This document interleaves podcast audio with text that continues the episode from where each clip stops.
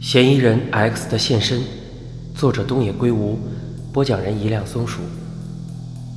收听更多精彩作品，欢迎订阅我的微信公众号“一辆松鼠大声公”。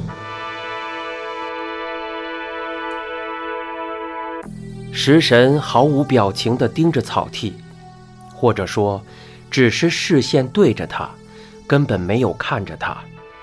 他正用心灵之眼凝望远方某处。草剃只是碰巧坐在他面前，食神那完全抹杀感情的面孔，让人不得不这么想。他以毫无抑扬顿挫的声音开始叙述：“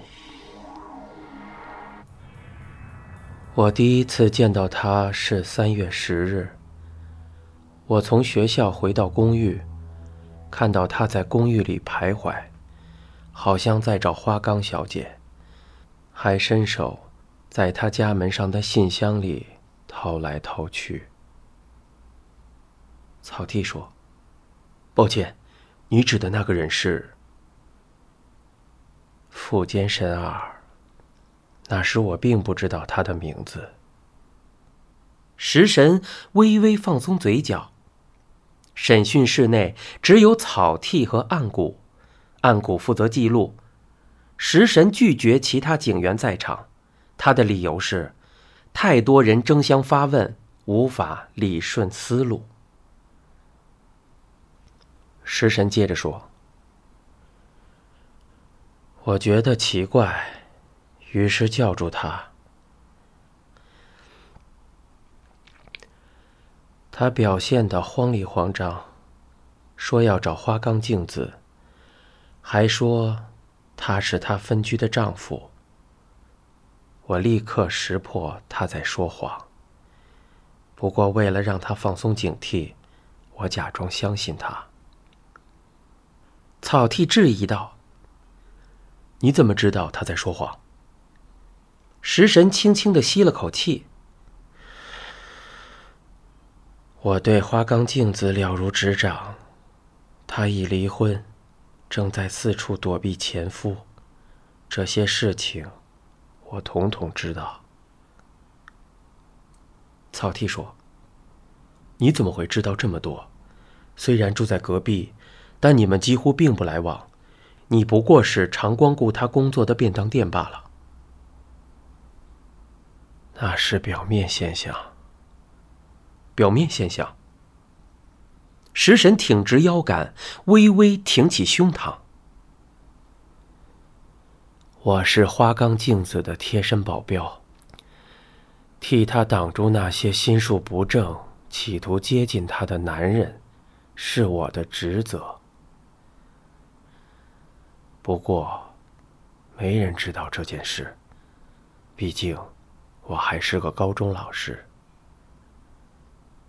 所以。我第一次去拜访时，你告诉我你们几乎毫无来往。听草剃这么一问，食神轻吐出一口气：“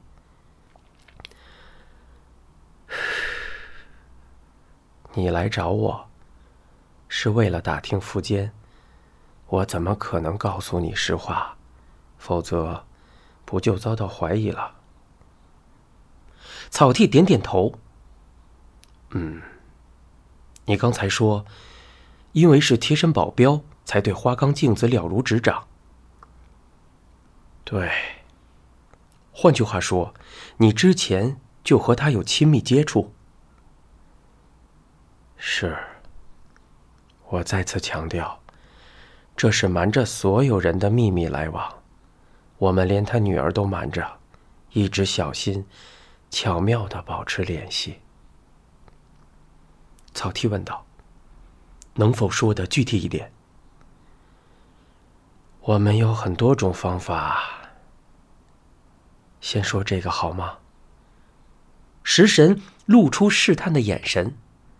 草剃想来想去，还是觉得不对劲。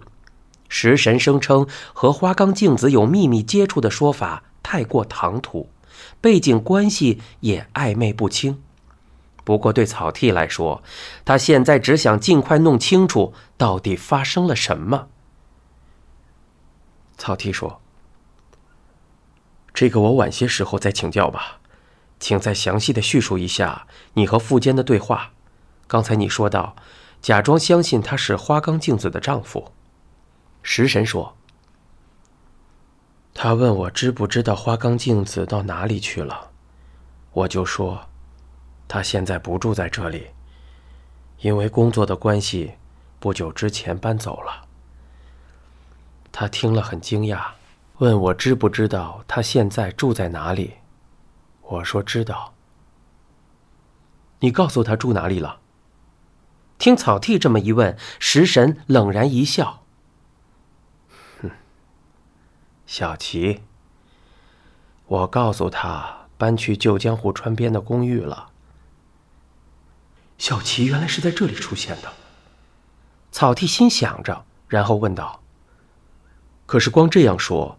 他还是找不到呀。富坚当时急着知道详细住址，我让他在外面等着，自己进屋，一边看地图，一边把地址抄在便条上。那个地点位于污水处理厂那边。把便条一给他，那个白痴高兴的要命，还说我帮了大忙。为什么要捏造那个住址呢？我对污水处理厂附近的地理环境很熟悉。草剃说：“这么说来，从见到富坚的那一刻起，你就决定要杀他。”草剃边问边凝视食神，这段内容太惊人了。食神稳如泰山的回答道：“当然。”我刚才说过了，我必须保护花冈镜子。一旦有折磨她的男人出现，就得尽快铲除，这是我的职责。你确定富坚在折磨花冈小姐？不是确定，是知道。花冈镜子一直受到那恶棍的折磨，为了避开他，才搬到我隔壁。这是花冈小姐亲口告诉你的。我是通过特殊的方式得知的。食神的语气毫无挚爱。既然会来自首，想必脑中已充分整理过了。但他的叙述有太多不自然之处，和草剃对他的印象差了十万八千里。草剃决定还是先听完下文。你把便条给他，然后怎样了？他问我知不知道花冈镜子上班的地点。我说具体地点我不清楚，只知道是个餐饮店。我还告诉他，他通常十一点下班，女儿也会去店里等他，下班一起回家。这全都是我瞎掰的。瞎掰的理由是，为了限制他的行动。就算那地方再怎么僻静，也不能让他抵达太早。我想，他只要听说花冈镜子十一点才下班，而且在那之前，女儿也不会回家，就不会提早去找他们。草地伸出手打断食神的话：“抱歉，这些想法。”全是你一瞬间想出来的。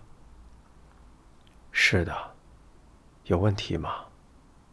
不，我只是很佩服，竟然能立即想出如此缜密的计谋。食神恢复严肃的表情，回应道：“这不算什么。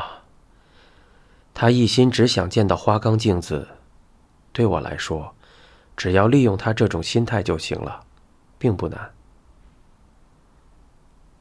草剃舔舔嘴唇，对你来说或许是。后来呢？后来，我把我的手机号留给了他，告诉他，如果找不到就和我联系。要是有好心人到这种地步，一般人多少会有几分怀疑。可他丝毫没有生疑，他真是找死。草剃说：“那是因为谁也料想不到一个初次见面的人，竟会二话不说就对自己萌生杀意。正因为初次见面，才更该觉得奇怪。那人把写有假住址的便条，小心翼翼地往口袋里一塞，就踏着轻快的步伐走了。我确定他走远后，就进屋开始准备。说到这里，食神慢条斯理地伸手去拿茶杯，茶已经凉了，但他喝得津津有味。草剃催他往下说：“做什么准备？”也没什么，只是换一套便于行动的衣服，等待时机来临。这段时间里，我开始思考怎样杀他。经过思考后，我选择了绞杀。我认为这个方法万无一失。如果是刺杀或扑杀，谁知道到时会不会？喷得满身是血。况且，我也没有把握一招毙命。绞杀的话，凶器也简单。不过，还是得选坚固一点的。最后，我选择了暖桌电线。为什么用电线？坚固的绳子有很多。我也想过领带或打包用的塑料绳。可是两者握起来容易滑手，也容易被扯松。暖桌电线最顺手了。于是，你带着电线去了现场。食神点点头。十点左右，我走出家门，除了凶器，还准备了剪刀和打火机。在前往车站的途中。我发现有人扔了一块蓝色塑料布在垃圾场，就把那块塑料布捡起来一起带了去。我乘电车到瑞江车站，从那里坐出租车前往旧江户川边。草剃问道：“瑞江车站不是小齐吗？如果在小齐下车，和那家伙碰个正着就糟了。”食神坦然地回答着。我下出租车的地方，离我告诉他的地点还很远。总之，一定要小心，在达成目的之前，绝不能让他发现。下了出租车之后呢？我一边提防着有没有人，一边朝他即将现身的地点走去。你正在收听的是一辆松鼠播讲的《嫌疑人 X 的现身》。精彩的内容就在下回。